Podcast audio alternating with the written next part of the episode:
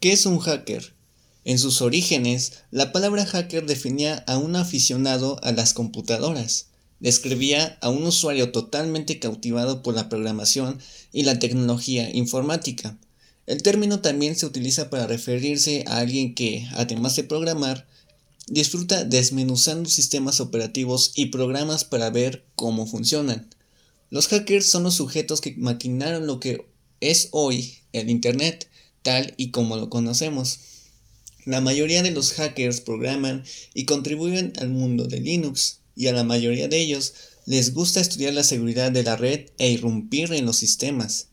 Los hackers son usuarios muy avanzados, que por su elevado nivel de conocimientos técnicos son capaces de superar determinadas medidas de protección. Su motivación abarca desde el espionaje industrial hasta el mero desafío personal. Internet, con sus grandes facilidades de conectividad, permite a un usuario experto intentar el acceso remoto a cualquier máquina conectada de forma anónima. Hay quienes lo describen como los ninjas modernos, pero a diferencia de estos, los hackers no llevan artilugios ocultos ni armas para atacar. Las más de las veces se encuentran frente a una computadora y un teclado. Casi siempre operan solos. Todo experto en informática está al tanto de que existen dos formas de romper la seguridad de una computadora. Una de ellas no tiene víctima predefinida o preestablecida. Puede consistir en enviar un virus, un trubano o, lo que es peor, un rootkit. También se puede montar un servidor web pornográfico o de war que descargue código malicioso a la máquina de cualquier ingenuo desprotegido. Hay quienes gustan de navegar por la gran red en busca de servidores que tengan una seguridad mínima y que puede ser penetrada fácilmente. Aunque esta técnica es muy usada, en realidad no es muy adecuada como cualquier hacker élite sabe. Además, carece de sentido andar por ahí husmeando y aprovechándose de las vulnerabilidades de los sistemas ajenos. Entonces, hay que saber cuál es el sendero del hacker para lograr su objetivo. Número uno es la búsqueda de información. Aquí debe ponerse a experimentar. Debe comprobarse qué máquinas componen el sistema y qué rango de direcciones IP ocupan. Esto nos dará una idea del alcance y la complejidad del trabajo que va a ser realizado y ayuda a identificar los puntos débiles por los que hay que empezar a realizar las pruebas. Número 2. Escaneo de puertos. Nos centraremos en el aspecto práctico en el capítulo. Gracias a distintas técnicas sabremos los puertos que el servidor mantiene abiertos ofreciendo servicios a través de ellos.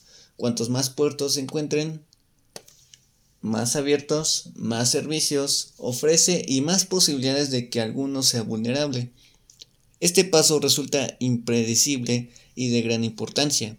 Hay que advertir que un escaneo de puertos indiscriminado hacia una máquina que no nos pertenezca constituye un delito. Número 3. Identificación de servicios.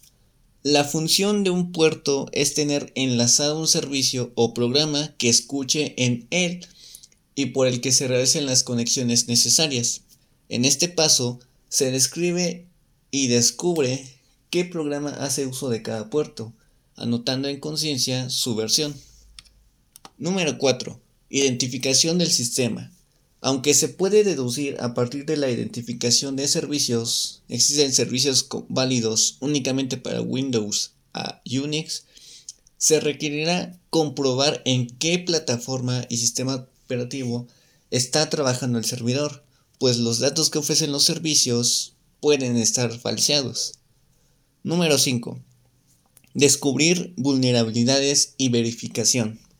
Ya que tenemos las versiones de los distintos programas, sistemas, así como la versión del sistema operativo, es momento de buscar vulnerabilidades conocidas que afecten a esas versiones tan específico de las aplicaciones. Número 6. Verificación de aplicaciones. No solo las aplicaciones en sí pueden ser vulnerables o no, quizás se puedan estar usando versiones parchadas a las que no afecten ninguna de las vulnerabilidades conocidas hasta el momento. Número 7. Comprobación del router o ruteador. El router o ruteador es un servicio de red que mira las direcciones de la red en los paquetes que recibe antes de decidir si los pasa más adelante. Número 8. Cotejo de los sistemas. Aquí se comprueba nada más la seguridad desde el interior de la red hacia los servidores. Número 9. Verificación de firewalls o cortafuegos.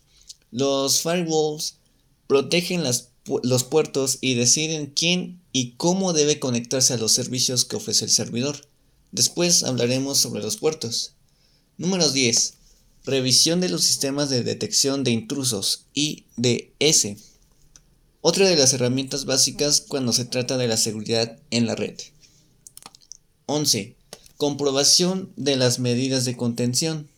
Es obligatorio saber cómo administrar de manera óptima los recursos disponibles y conocer quién tiene acceso a qué sistemas y además estar preparados para cualquier desastre.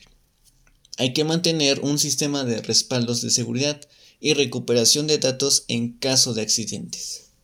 Número 12. Contraseñas. Es ideal haber obtenido algún archivo de contraseñas que, si están cifradas, es necesario descifrar. Número 13. Indagación de denegación de servicio.